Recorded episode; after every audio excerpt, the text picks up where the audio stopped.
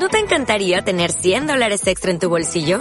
Haz que un experto bilingüe de TurboTax declare tus impuestos para el 31 de marzo y obtén 100 dólares de vuelta al instante. Porque no importa cuáles hayan sido tus logros del año pasado, TurboTax hace que cuenten. Obtén 100 dólares de vuelta y tus impuestos con 100% de precisión. Solo con Intuit TurboTax. Debes declarar para el 31 de marzo. Crédito solo aplicable al costo de la presentación federal con TurboTax Full Service. Oferta sujeta a cambios o cancelación en cualquier momento.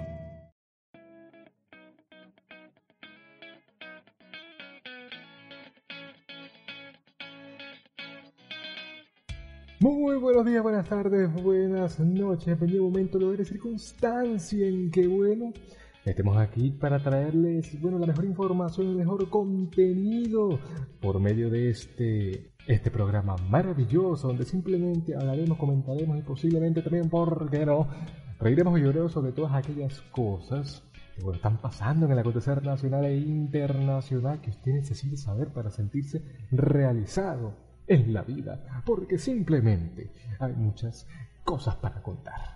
Y bueno, en esta oportunidad tenemos algo bastante interesante. Volvemos a traerles una información relevante de momentos para más que todo porque todo es un programa que va, digamos, dedicado a un cierto target, pero que todo el mundo lo puede disfrutar, porque vamos a hacer un homenaje a las series de televisión que realmente están impactando este año 2020, un año bastante complicado, podríamos decir, pero bueno, seguimos adelante, porque para nadie es un secreto, hashtag, para nadie es un secreto, que eh, cuando mencionamos en el terreno de la televisión hay muchas cosas que hay que destacar, así como por ejemplo tenemos que destacar que seguimos Seguimos aquí en vivo a través de las redes sociales arroba rafa.m03 en Instagram. También pueden seguir m03 rafa. En, Twitter pues también estamos todavía en Spotify, Google Podcast, Apple Podcast todavía no, pero bueno, vamos a ver si en algún futuro pueda entrar en YouTube cosas para contar, en Anchor también cosas, en cosas para contar y bueno, todavía seguimos andando en iBox, cosas para contar también. Entonces, bueno, ahí tienen bastantes medios para donde seguirnos. Pero bueno, volviendo al tema, en esta oportunidad vamos a hacer un pequeño homenaje a un evento que se realizó, bueno, el domingo pasado, antepasado inclusive, de lo que sería la ceremonia más importante en términos de, espectáculos y tal sobre la televisión, sobre las series de televisión. Porque los premios Emmy de este año, para nadie es un secreto, hashtag, para nadie es un secreto, ahora sí, tuvieron una particularidad bastante fuerte, porque tenemos también el hecho, la situación de que la, bueno, la pandemia, el confinamiento, no solo nos trajo situaciones bastante, por qué no incómodas, situaciones que oye, han generado un poco de tristeza y amargura, sino que también han aparecido proyectos que han logrado superar las expectativas de cierto público, y eso es lo que realmente hay que aplaudir de todo lo que está haciendo. En este caso, la edición número 72 de los premios Oscar se lució bastante bien porque también está la situación de que realizaron una ceremonia para los que no vieron, porque un gran grupo de personas que, o un grupo reducido, mejor dicho, de personas que lograron ver la transmisión, fue completamente virtual. Fue una ceremonia online con todas las estrellas, todas las figuras relevantes del mundo de Hollywood para homenajear lo que serían las producciones realizadas en, el 2019, las que bueno están ahí, que terminaron de hacerse en plena pandemia, o inclusive, ¿por qué no?, antes de que se llegara, eh, bueno, esta situación del coronavirus. Pero bueno, un espectáculo que realmente, no sé, opinión personal ya de una, merece un aplauso bastante fuerte, porque lograron hacerse de una situación en donde, oye, no podemos estar físicamente en los famosos escenarios que aglomeraban, bueno, toda esta cantidad de artistas, de personas relevantes, importantes, que hace este siendo opacado, entonces yo digo, es una, una, manera de verlo. Hay una inversión millonaria ahí, porque ¿sabes lo que es unir a todo el mundo? Ponte, ¿cuántas personas pudiesen estar conectadas en esa transmisión? Alrededor de, de 100, 200 personas por lo mínimo. Inclusive también la parte de producción para que llegara el trofeo, para que llegara las estatuillas, todas las cosas, a las personas en vivo y en directo.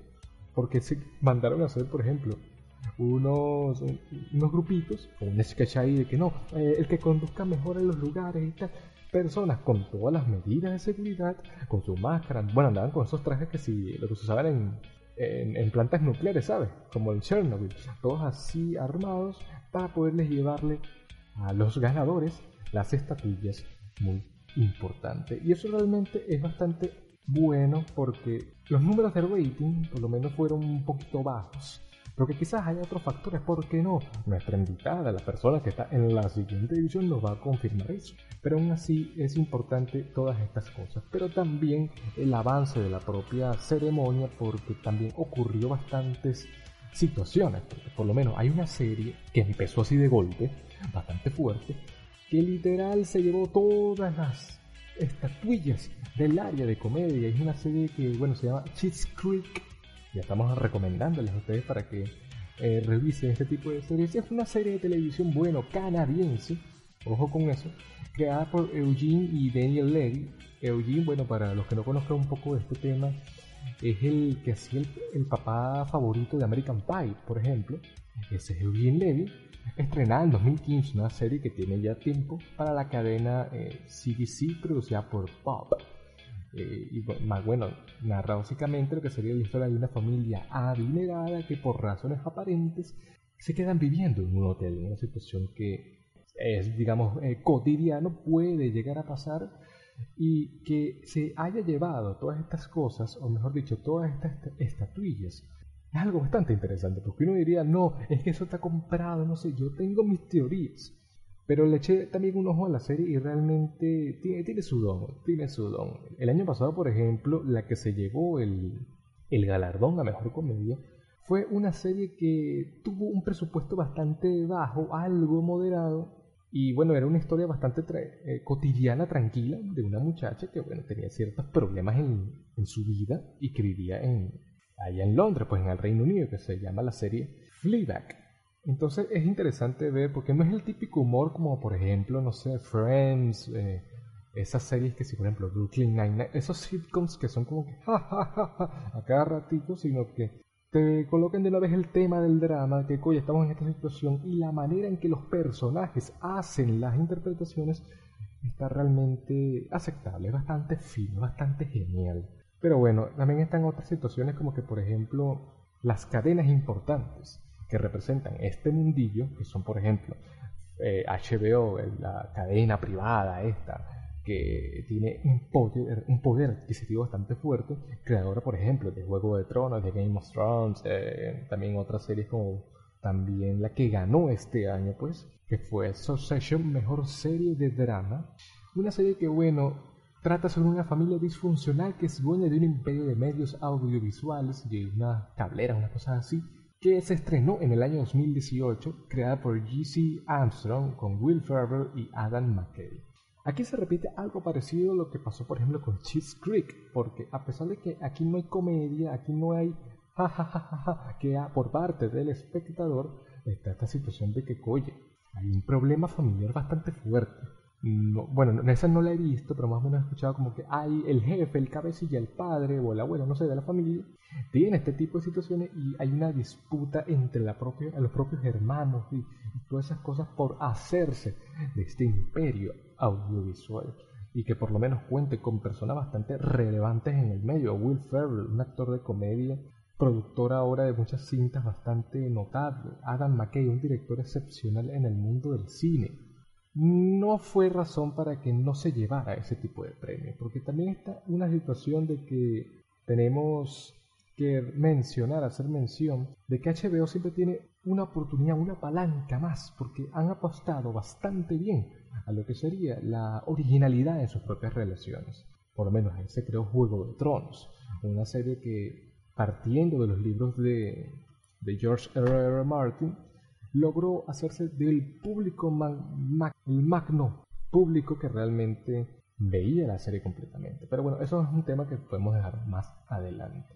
Y también hay otras cosas destacadas de esta premiación. La mejor actriz que le tocó eh, llevarse el premio este año no fue para una actriz, digamos, tan relevante en el medio, alguien porque ha trabajado bastante tiempo a, su sangre, sudor y lágrimas, sino que fue a la joven Zendaya, la joven Zendaya que, bueno, fue protagonista de su serie llamada Euphoria, también de HBO, que realmente, bueno, la recomiendo abiertamente, una serie donde, bueno, tratan temas bastante fuertes de la juventud estadounidense, como son, bueno, el alcohol, el consumo de drogas, también las malas decisiones, no las malas amistades, la mala junta, pues, en definitiva, y que Zendaya se haya llevado esta, este galardón, coye, es bastante importante, porque ya vemos una evolución bastante fuerte como actriz, ya vemos una evolución también en la manera de traer historias, porque es un tema muy complicado. Es una situación que muchos prefieren omitir, que está ocurriendo, que es parte del día a día de bueno, la sociedad norteamericana. Entonces realmente un aplauso enorme para Zendaya. Y tocando temas también eh, bastante polémicos, no podemos tapar el sol con un dedo, para nadie es un secreto, hashtag para nadie es un secreto, una serie que se llevó el galardón a mejor miniserie, una serie corta, pues fue Watchmen, que bueno, fue una serie de televisión de drama basada en la novela gráfica de Alan Moore y David Gibbons, publicada por DC Comics, basada en el cómic del mismo nombre Watchmen, ¿no? realizada por Damon Lindelof para HBO también, como productor ejecutivo de, esta misma cinta, estrenada en el año 2019, donde cuenta, por ejemplo, con un reparto predominante de raza de color no afroamericana, como es Regina King, una actriz conocida en el medio, también personas como por ejemplo Jacob Train o Ham Abud Maiden 2, ya ustedes buscaron bien estos actores. Pero ¿cuál es lo relevante de esta situación de Watchmen? Y es básicamente que está impregnado, vuelve a tocar un tema bastante importante que es la disputa racial en los Estados Unidos. Cosa que, bueno, este año fue bastante polémico con figuras como, por ejemplo, George Floyd, ahorita hablan de Verona, Verona Taylor, si es que mal no recuerdo el apellido. Y bueno, el movimiento Black, eh, Black Lives Matter, que básicamente busca esos derechos, ese respeto por parte de la fuerza de seguridad estadounidenses que se han hecho, bueno, del odio colectivo de, de, los grupos minoritarios que están ahorita haciéndose frente a todas estas cosas. Porque también Estados Unidos, bueno, es un país que tiene un problema con su propia historia en tema, en, el ámbito de, bueno, lo que sería el aspecto racial, el aspecto de, de libertades, ¿no? También la, la, supremacía del blanco, por decirlo de alguna forma. Y que se atrevieran a traer esta historia utilizando como recurso una novela, una, un cómic de la cadena DC Comics, que es Watchmen, utilizando personajes de color, es realmente aplaudible. Hay algo que hay que valorar bastante allí, porque la televisión sigue siendo el medio para hacer denuncia social bastante fuerte. Tienes, por ejemplo, con Zendaya Euphoria. Tienes también, ¿por qué no Session? Esa disputa familiar y los problemas que llevan a eso. Watchmen también, y solo mencionando lo que serían series para, para HBO, Netflix por su parte, por medio de Cheats Creek, por medio de otras series, también películas, ha también creado cierto empuje para que todo funcionara de esa forma. Entonces es algo que realmente hay que aplaudir. Al comienzo había comentado que no mucha gente logró hacerse de esto porque los números, o al menos el rating, quizás no sé, el sistema o, la, o los motivos por los cuales estamos metidos en una pandemia trajeron a que mucha gente no sintonizara este tipo de eventos porque quizás hay muchas otras cosas que prestar atención, ¿no? Mucha gente está como que en esa situación de vamos a solucionar esto y andar con un optimismo bastante fuerte. No, hay gente que la está pasando muy mal y por lo menos yo digo abiertamente que los Emmys, esta entrega, online por cierto, fue una tendencia bastante buena porque querían recordar y creo me atrevo a decir que dan esa sintonía con el público, porque con el hecho de que los actores, los productores, la gente importante de Hollywood estuviese en su casa, mostrándonos, bueno, su ambiente, donde no se presumiera tanto el, glamour, la, el poder adquisitivo, el poder, incluso estatus de estos actores, sino que nos muestran realmente sus facetas, sus caras. Bueno, vimos a Zendaya con su familia, por ejemplo. Esta muchacha que, bueno, aparte de ser una actriz hoy en día reconocida, puede ser la prima de alguien, puede ser familia, puede ser mi hermana, por decir algo. Retomamos la esencia de las personas. No es más que, ah, no, este es Tom Hanks y es Tom Hanks. No, Tom Hanks es un ser humano, es un padre de familia, alguien que trabaja para sacar adelante a su grupo familiar. Y eso es lo que realmente se vio, o al menos logré comentar en esta entrega de premios. Y también, oye, que lograran realizarlo de manera tan perfecta. Yo más bien aplaudo yo como un comunicador social ese trabajo de producción. Quizás, ojo, no sé, hubo unas fallas de momento, un error que lo supieron eh, tapar bastante bien. Pero realmente le doy mis 10 de 10. Bueno, no 10 de 10, yo tengo mis cositas también. lo voy a comentar en la segunda parte. Pero un 9 de 10 realmente funciona bien. Y es lo que nos me lleva a preguntar, por ejemplo, y quizás lo desarrolle más en la segunda parte. ¿Este será el futuro de las transmisiones de estos eventos, no? Del cine y la televisión. O sea, ya todo va a ser direccionado a lo que serían las conferencias online. Ya no volveremos por lo menos un tiempo a esas alfombras rojas, esas presencias, ese face to face. Y bueno, por de, la parte de los que son premiados, ¿no? Porque por lo menos aquí en Venezuela también está el, Festival de Cine Venezolano, que fue completamente transmitido por YouTube. Entonces, bueno, está esa situación. Pero bueno, no voy a eh, seguir comentando por lo menos en esta parte. Vamos ahora a entrar a nuestra segunda, a nuestra segunda parte, donde bueno, les traigo a una persona bastante interesante y que tiene, ¿por qué no?, muchas cosas para contar. Así que, a menos que vaya al baño, a menos que vaya a recargar sus cosas, las cotufas, porque estamos hablando de series, busque la libreta y anote, porque ya volvemos.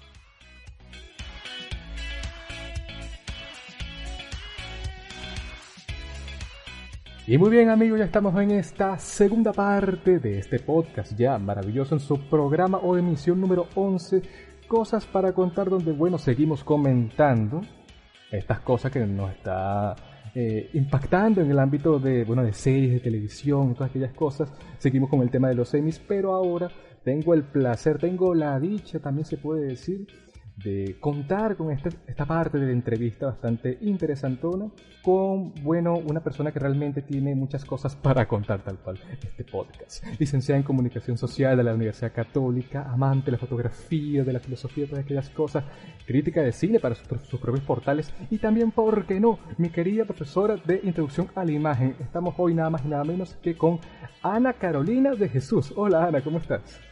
Hola Rafael, hermosa introducción de mi persona. Pondría 20 si yo fuese tu profesora ahorita. Ok. Muchísimas, muchísimas gracias por invitarme a tu podcast.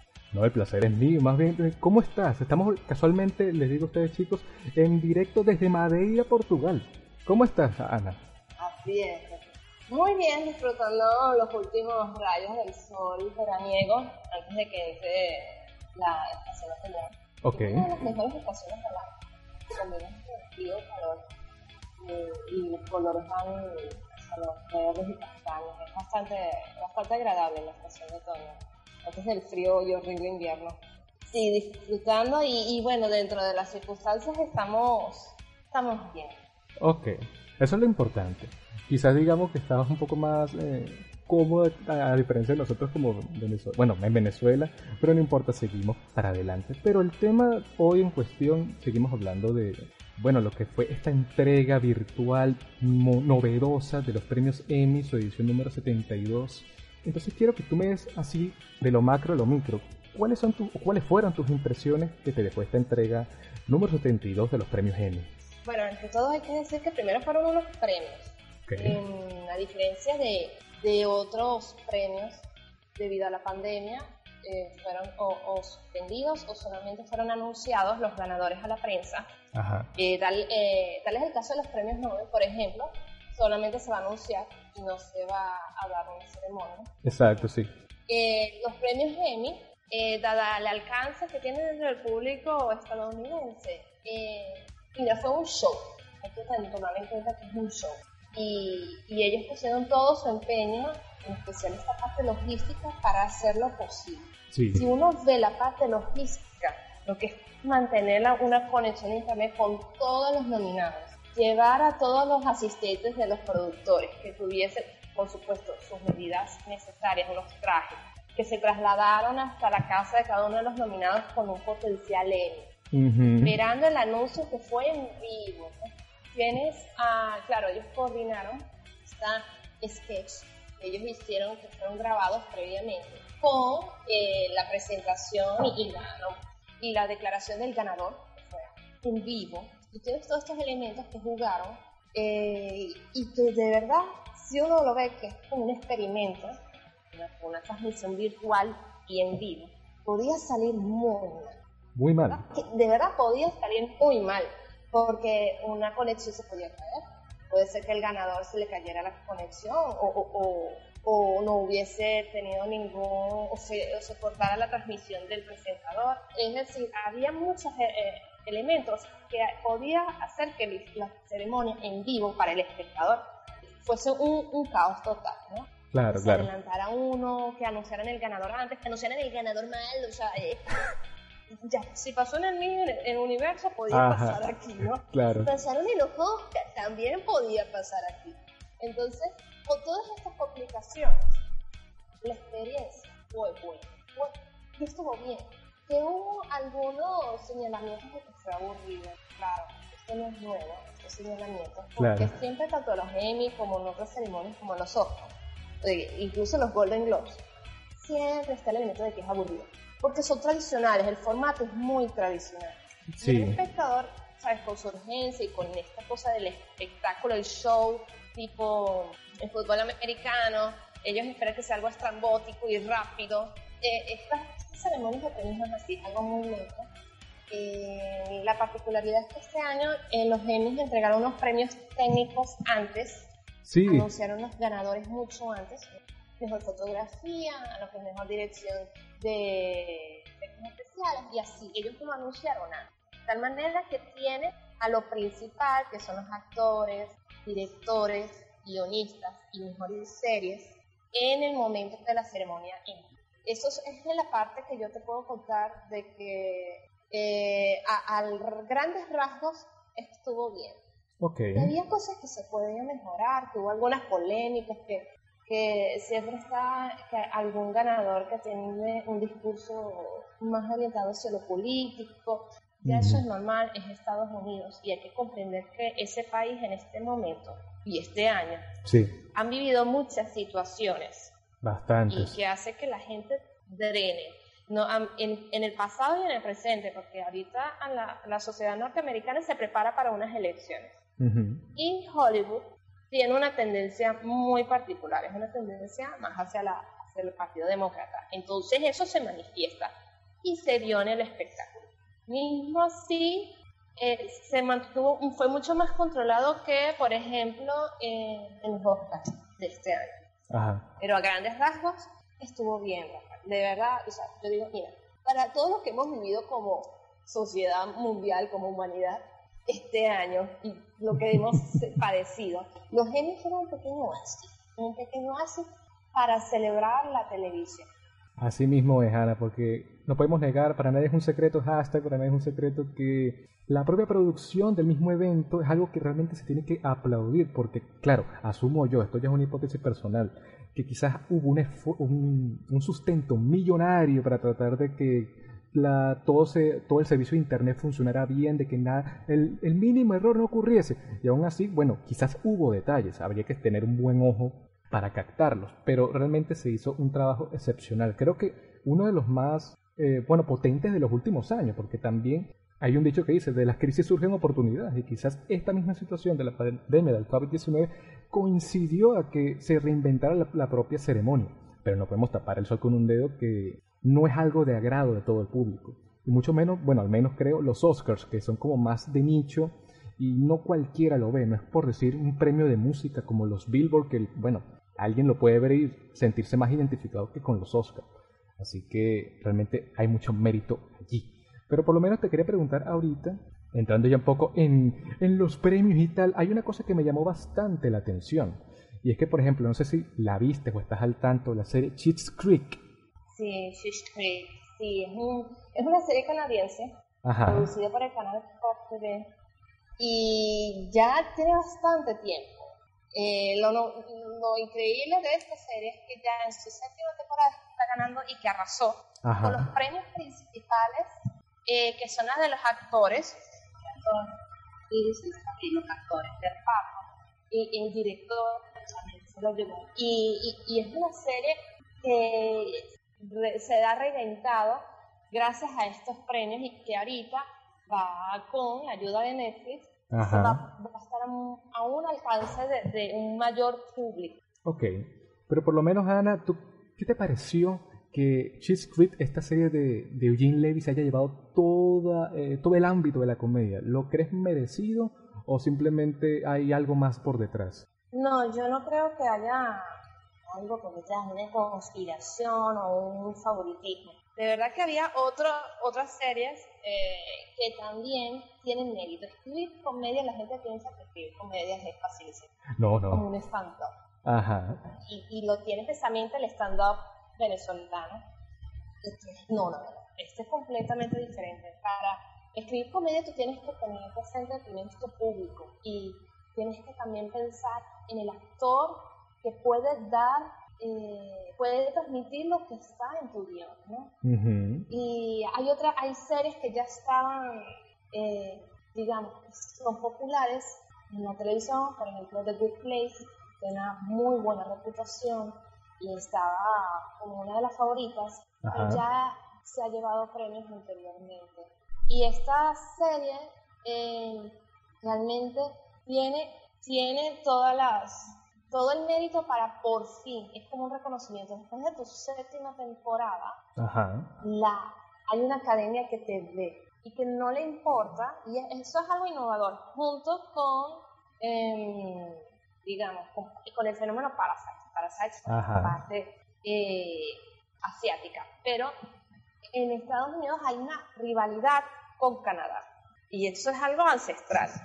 ¿no? Eh, la sociedad norteamericana tiene un, podemos decir en criollo, en un pique con los canadienses.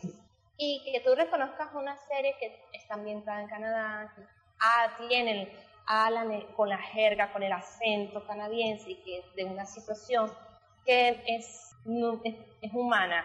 Una, una, familia rica que, se que pierde su dinero, que pierde su fortuna y se tienen que mudar a un hotel.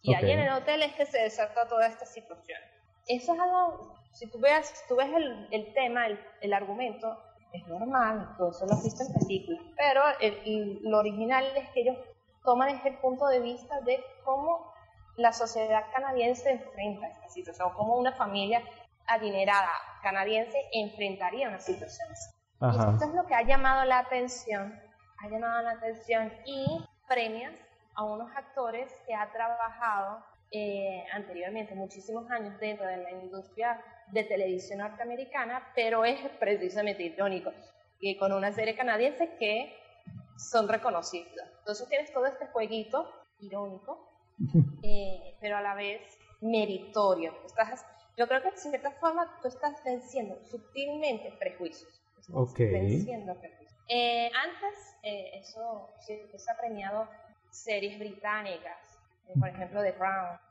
Es una serie que es transmitida por Netflix, pero toda su producción es británica. Y en cierta forma, las producciones británicas son aplaudidas y alabadas por el público norteamericano.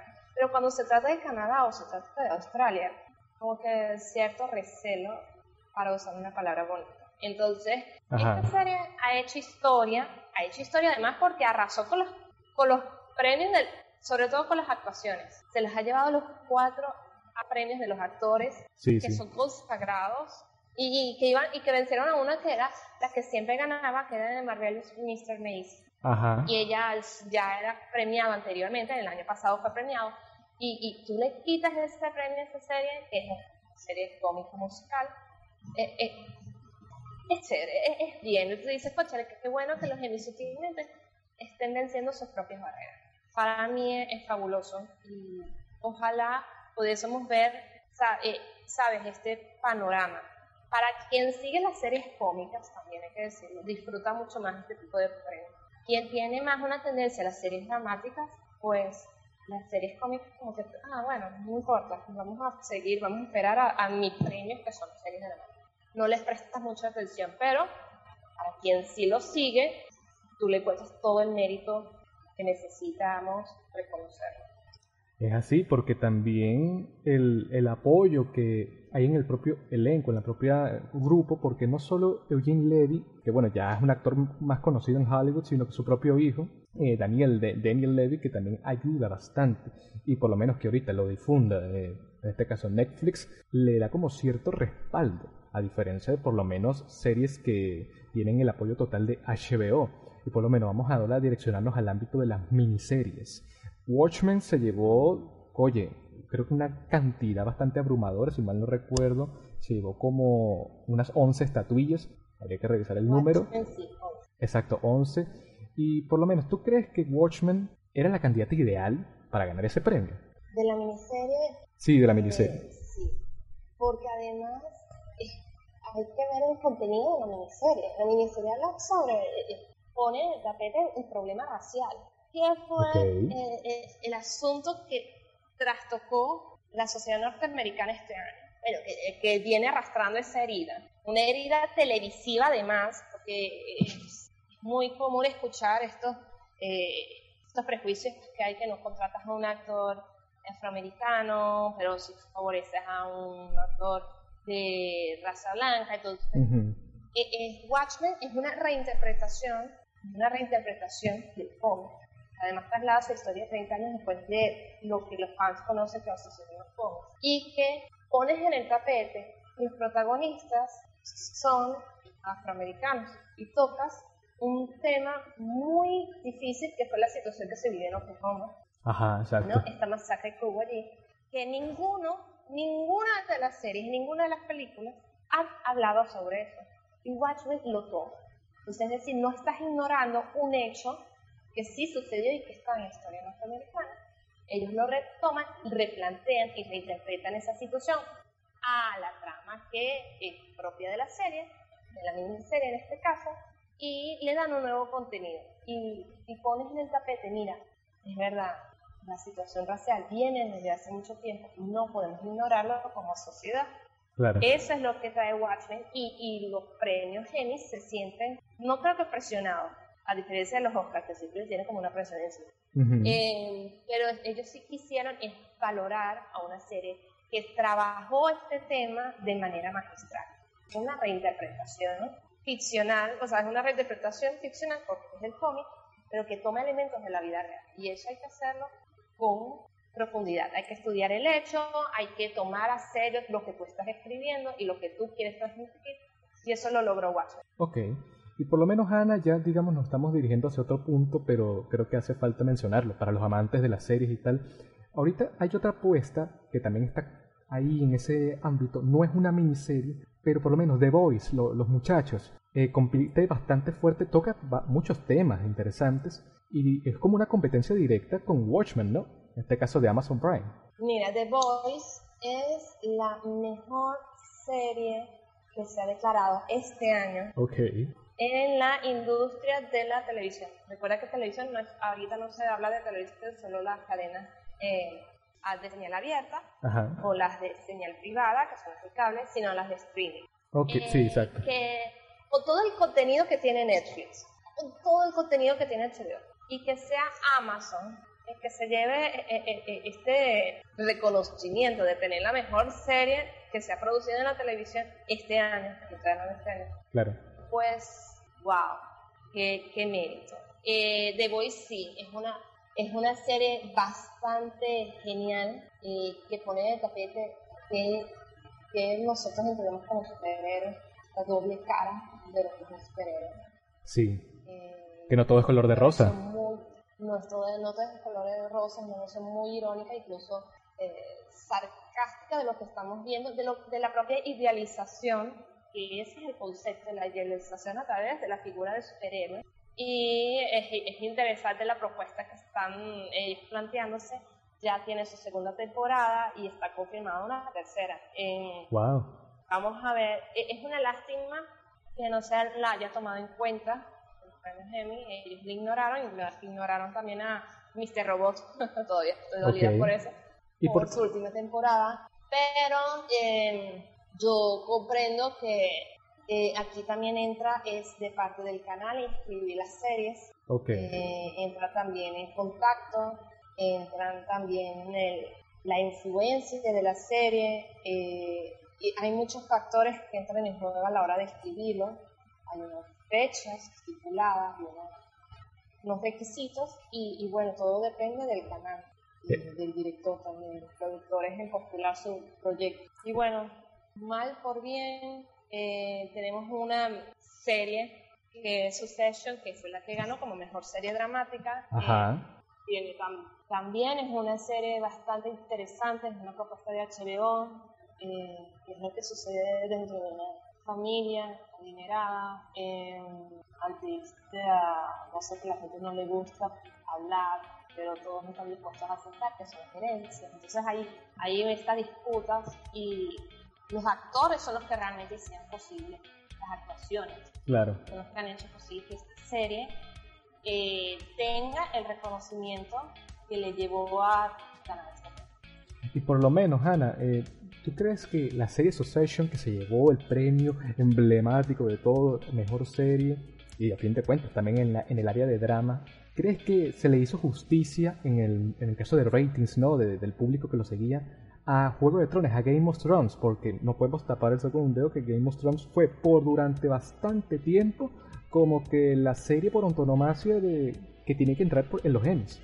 Salvo el final que, bueno, no fue el favorito para muchas personas. Pero, ¿crees que ha logrado, en, o sea, tener ese, ese tope, alcanzar ese, ese éxito y merecerse el premio?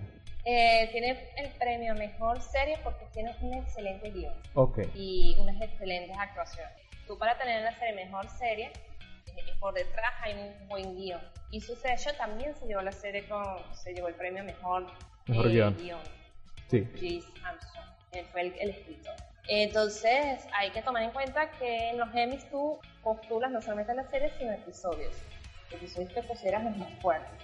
Y una de las series que para mí competía muy fuertemente es Better Call Saul, okay. que es digamos el espino de Breaking Bad. Eh, su quinta temporada ha sido alabada, en este caso eh, es una de las series que realmente para todos los fans de Breaking Bad eh, les trae un consuelo ver a sus, a, sus personajes más entrañables y las situaciones que se generaron allí y que les une de alguna u otra manera con la trama de su serie Ozark, que para mí es una de las mejores series dramáticas que tiene Netflix. Ok.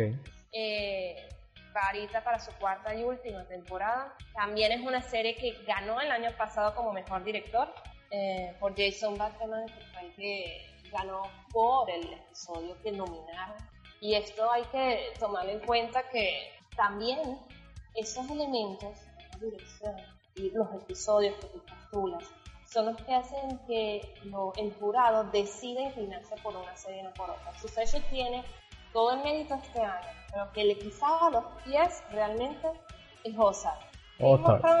Mira, Game of Thrones, la nadie ya la recuerda. Todo el mundo recuerda por la amargura del último episodio. Claro, es claro. una serie que si los, los creadores hubiesen usado la cabeza, seguiría ganando dinero y seguiría al aire por lo menos 15 temporadas O sea, así es fácil. Pero la ambición puede más que otra cosa. Así mismo es. Ya hoy en día ya nadie la, nadie la recuerda como... Y es una lástima, nadie la recuerda por sus méritos, ¿no? Exacto. Que cambió la forma de ver la televisión. Exactamente. Hablando que fue una de las series, se vio a nivel mundial, no es algo que por país o como usar, bueno, tú yo, pero no es algo a nivel mundial que unía a la gente en los, bares, en la televisión, en las casas, te unías a mucha gente y todo el mundo hablaba de lo mismo. Eso ya no lo logra ninguna serie, por lo menos en muchísimo tiempo. Cuidado si no es El Señor de los Anillos y cuidado si no es Amazon con ese El Señor de los Anillos que está en producción. Ya veremos. Pero vamos a ver qué tal, porque con esta de la pandemia se ha pospuesto muchas filmaciones, entonces vamos a ver Quizás, quizás lo vuelva a retomar el Señor de los Anillos, eh, pero hay que esperar a ver si el fenómeno se vuelve a repetir. No creo que por ahora se repita, ni siquiera con Succession. Sin embargo, mm. es la serie que han decidido reconocer este año. Sí, y por lo menos, Ana, también está un factor que por lo menos lo veo así, este, bastante notable, es que cuando uno tiene el respaldo de una cadena televisiva, de un servicio de stream bastante potente, tienes un, número mayor de posibilidades de poder optar y ser ganador de quizás un premio. Por eso Succession, eh, ahorita Watchmen y también en el área de, la comedia Cheats Freak también tienen ese respaldo de la crítica, el respaldo también del público. Y por lo menos, no sé, me, me surgió esta pregunta, ¿crees que existe una predilección de los miembros del jurado a priori con todas estas cosas? Porque, por ejemplo, ¿dónde quedó The Mandalorian? O sea, a pesar de que es de Disney, una empresa potente. Vaya, vaya. Ok. Ya va, ya va, ya va, ya va, ya va. The Mandalorian se llevó siete premios. Sí, pero. Siete premios solitos en esa serie. Para hacer una serie, y la serie que salvó a la franquicia Star Wars. Disney Plus invirtió eh, en esta serie, pero no pensaba que iba a tener el éxito que tiene hoy en día. Está ya, ya terminaron de grabar la segunda temporada y ya está lanzándose la tercera. Un montón de espinos a raíz de, del, éxito de esta serie. Son premios técnicos que se lo llevaron, pero ellos han innovado dentro de la, del set de filmación con bastante tecnología. Okay. Eh, Disney Plus realmente eh, eh, eh, salió, digamos, salió muy bien parada de la ceremonia de los premios Emmy, porque se llevaron los premios técnicos por una serie que fue aclamada por el público y tienes que tomar en cuenta que The Mandalorian fue estrenado, son ocho episodios. Ah, exacto. De media hora. Chiquiticos, chiquiticos, entre noviembre y diciembre. Estamos en septiembre y ganó siete premios. Exacto, a eso me refería. Ocho episodios de media hora. Justamente eso no, no tiene los premios de la trama, no tiene los premios, ay, qué guion y tal, porque obviamente eh, hay ciertas cosas que, ciertas fallitas que tiene de Mandalorian, pero que no cabía dentro de estos reglones grandes, como mejor, de, mejor guion, mejor serie, quizás en mejor dirección, sí. Ok. Mejor dirección. Actuación, no, bueno, todavía no. No, no. Esperar a ver más adelante, más adelante puede dar la sorpresa, Rafael. es algo, puede ver, algo en crecimiento. La promesa está ahí. Ellos, eh, John Favreau, que es el creador de la serie, él ha anunciado, anunció que en esta segunda temporada los episodios tienen una historia unificada, es decir, una narración continua. A diferencia de la primera temporada, que cada episodio es una historia diferente. Y es posible que por eso es posible que eh, la propia producción ha decidido no nominar en premios grandes, sino más tienen premios técnicos, ¿no? Exactamente. Y, que lo mismo jurado haya decidido no darle el premio de mejor dirección o mejor serie de Mandalorian, porque es muy crudita, es muy crudita también, es la primera temporada. Entonces, pero yo creo que, en mi opinión, Disney salió muy bien parado con The Mandalorian. Su canal tiene también meses, Disney Plus tienen meses de ser lanzado, eh, de su lanzamiento oficial. Ahorita está llegando a Europa, a toda Europa, Latinoamérica ya viene muy pronto. En, por, por, ende, no tiene claro. Netflix está años en este nuevo negocio. HBO también está años en este negocio. Ya sabe hacer televisión. Disney se, se había dedicado a otra cosa. Disney se había dedicado a las películas. Exactamente. Está entrando, en el mundo este de las series, series adultas, porque ellos tenían su canal que era para un público infantil, pero no tenían un canal adulto, para series, para apostarle a un público más adulto, más joven, más adulto. Y, ellos, y ahorita se están lanzando con esto. Tiene, Disney tiene otra filial que es Hulu. Eh, sus series, la, recuérdate que Disney compró Fox. La compró, sí. Eh, compró 20th Century Fox y en ese contrato viene la compra de las series que producía FX. Bien, compró Hulu y Hulu es el apéndice de Disney, pero para un público mucho más adulto y con un contenido más fuerte, que Disney por su perfil no se atreve a publicarlo. Es decir, The Handmaid's Tale no lo vas a publicar en Disney.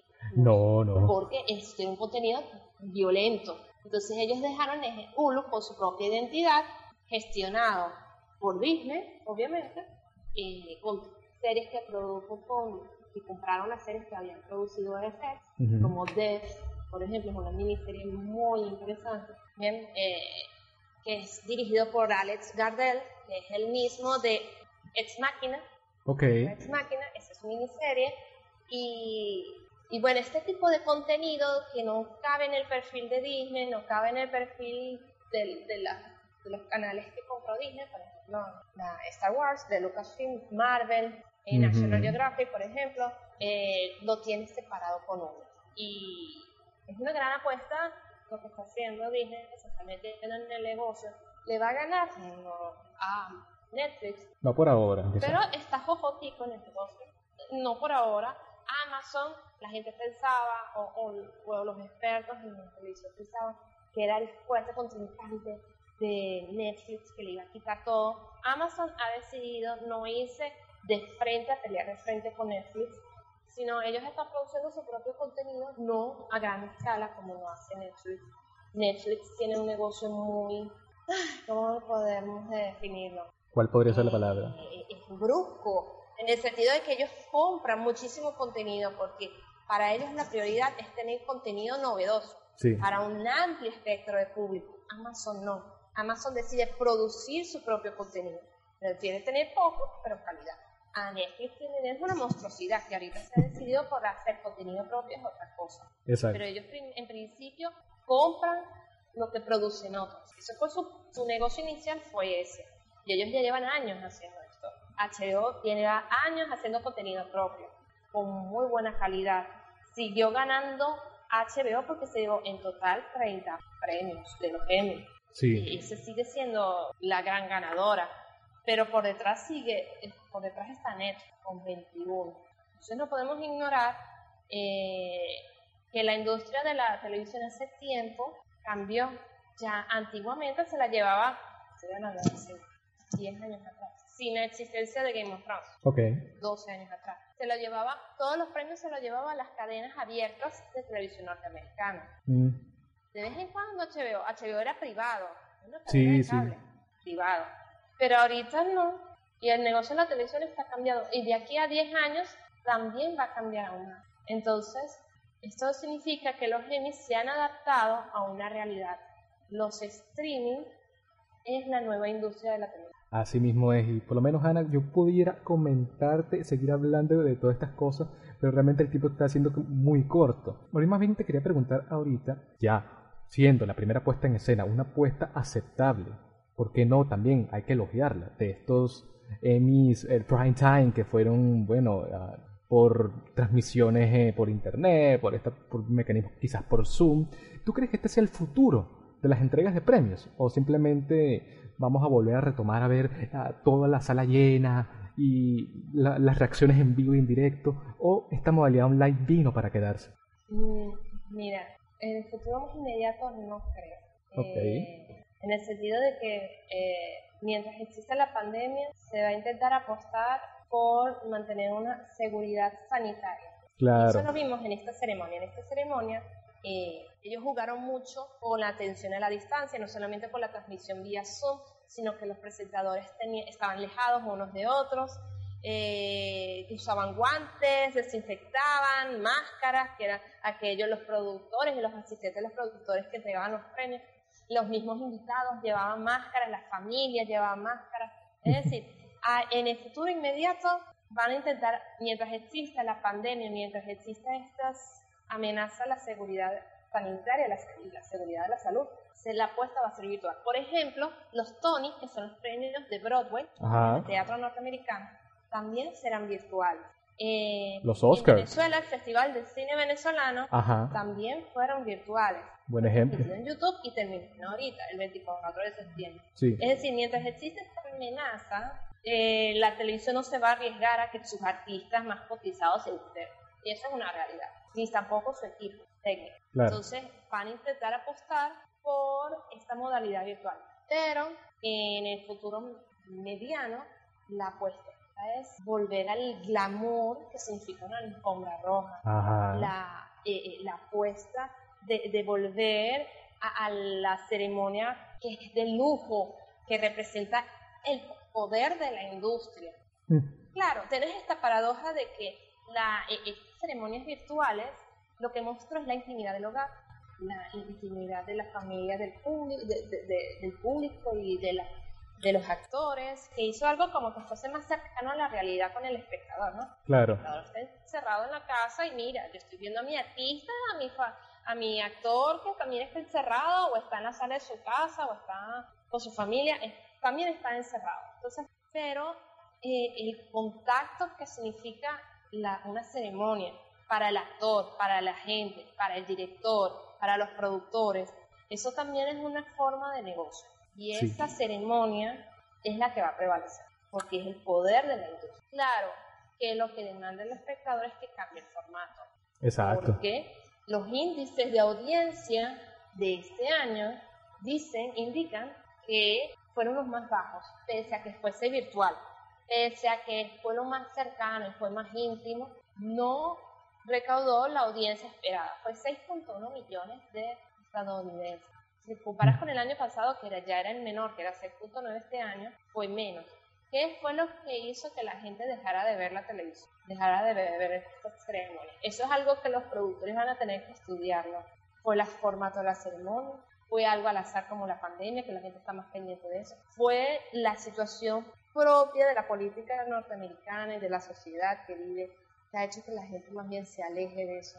¿O es el desinterés de la audiencia y ya no les importa tanto una premiación pero sí les importa más las series que ver unos premios porque no les importa quién, es, quién gane, sino más bien es consumir y ya está. Entonces ese tipo de reflexiones es lo que se tiene que dar. Uno de, las más, de los aciertos, lo que me gustó, fue la ceremonia y memoria.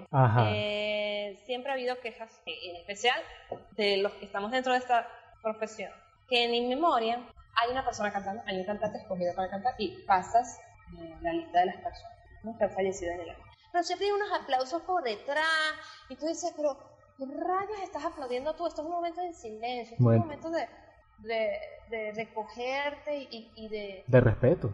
Y de homenajear a esa persona desde, desde el silencio, ¿no? Porque estás triste, ¿no? Es una pérdida.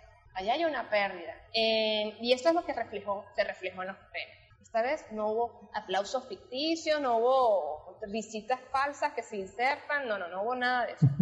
Tuviste a la cantante y tuviste a la, el, la transmisión de las personas que fallecieron. Y, es, y el silencio que hubo por detrás. Eso fue, bastó. Fue algo que conmovió mucho más a quienes estuvimos viendo el espectáculo que, que que en las anteriores premiaciones, con ese aplauso que tú insertas por detrás, obligando al público a aplaudir algo que tú no puedes aplaudir una pérdida. Yo sé que por detrás está el reconocimiento que, wow, mira el trabajo que pero no, estás en silencio, estás llorando.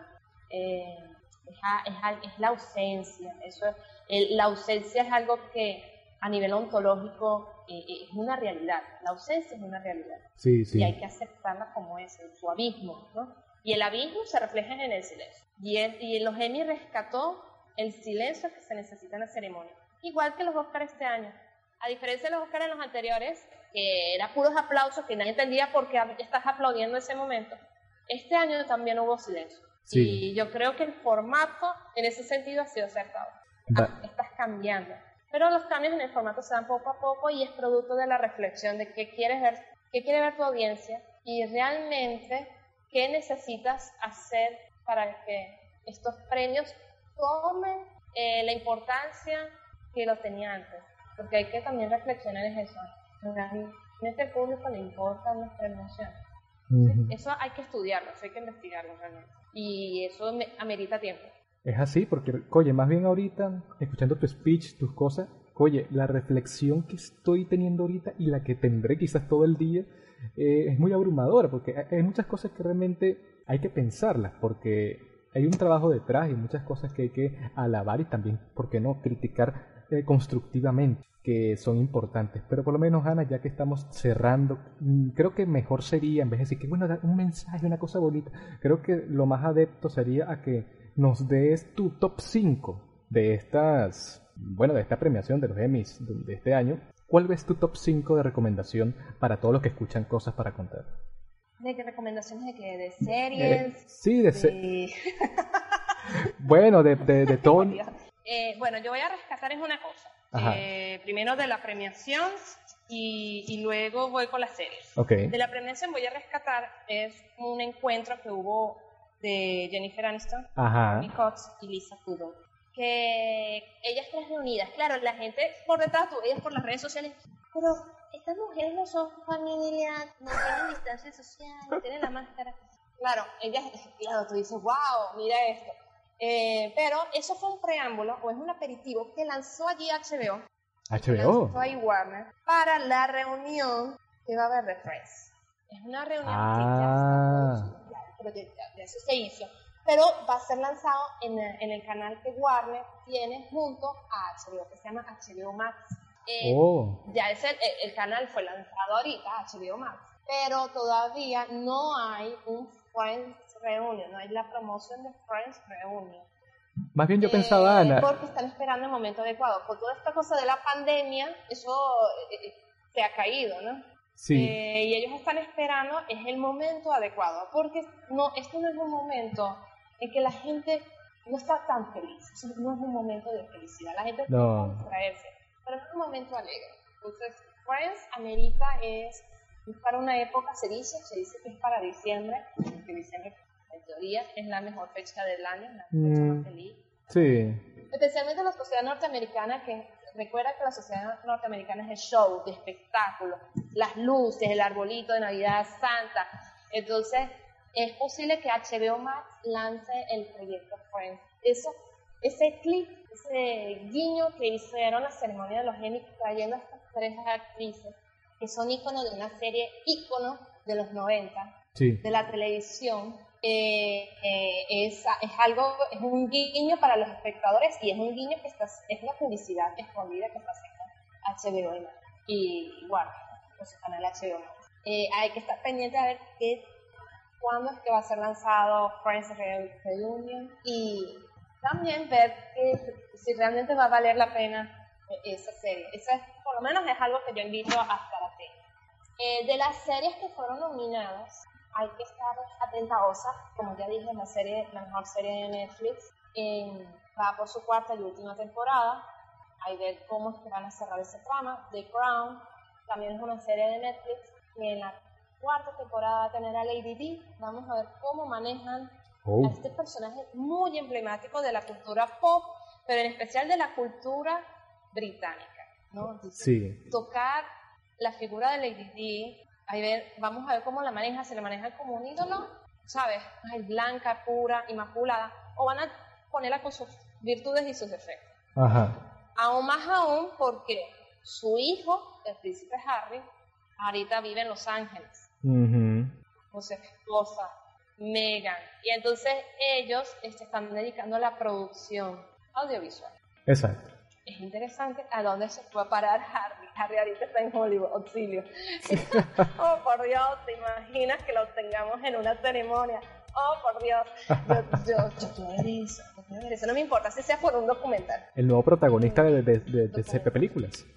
Eh, no, eh, pero The Crown, como muestra a la mamá, va a mostrar a la mamá la historia de vida de la mamá y Harry está viviendo en el, en el núcleo de la industria de la televisión. Eso es un, un interesante paralelismo, ¿no? Sí, sí. De cómo Harry ahorita va a enfrentar la popularidad de la serie en la, en el, en la ciudad de la televisión, como es Los Ángeles. Ok. Eh, también invito, bueno, a, a mis, yo invito a ver una serie eh, Normal People, que son muy alabadas, una miniserie. Eh, Mr. America, que habla sobre feminismo. Better Call Saul es, para revisar todas sus cinco temporadas. Estoy hablando solo de las, eh, de las que fueron nominadas. Claro.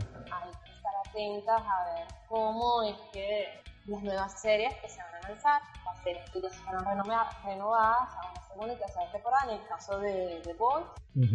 Y, y bueno, hay que seguir disfrutando de la televisión, que estamos eh, en la época de oro. Exactamente. Es la época de oro de la televisión.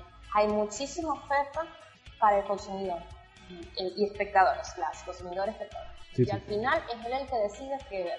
Así mismo es, Ana. Y, oye, tremenda conclusión porque efectivamente algo que quizás pudo haber nacido, y ojo, estoy tirando flechas aquí desde la ignorancia, con Breaking Bad, que después, bueno, migraría a Game of Thrones, a Mr. Robot y otras demás series que hoy en día catapultan y son ejemplos fidedignos de esta nueva era de oro de, la televisión.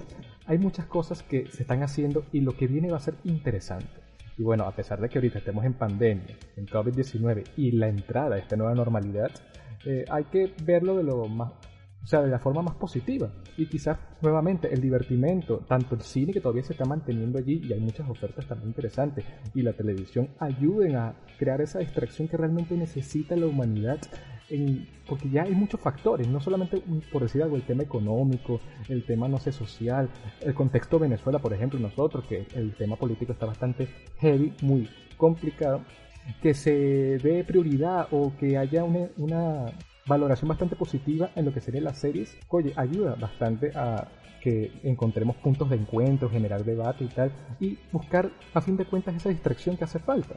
Pero bueno, este sería el final de cosas para contar. Recuerden que estaremos todos los lunes.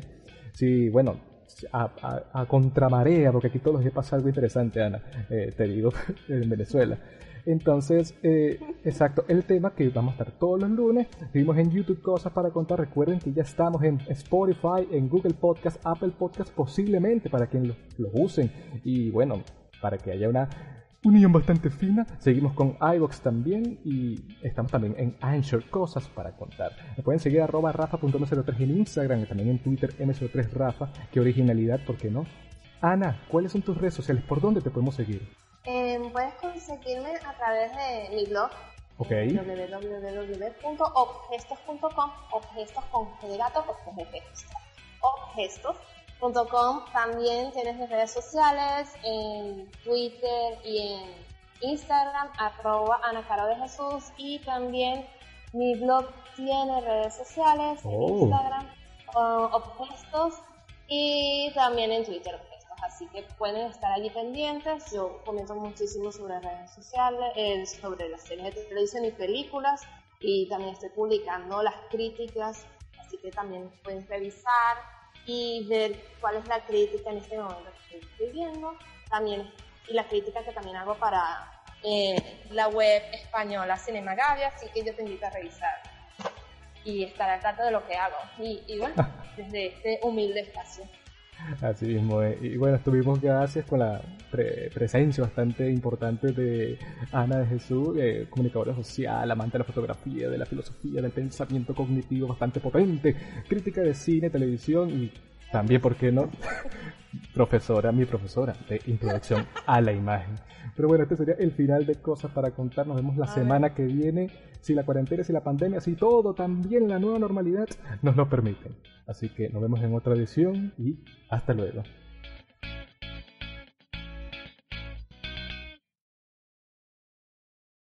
Dale más potencia a tu primavera con The Home Depot. Obtén una potencia similar a la de la gasolina para podar, recortar y soplar con el sistema OnePlus de 18 voltios de Ryobi desde solo 89 dólares.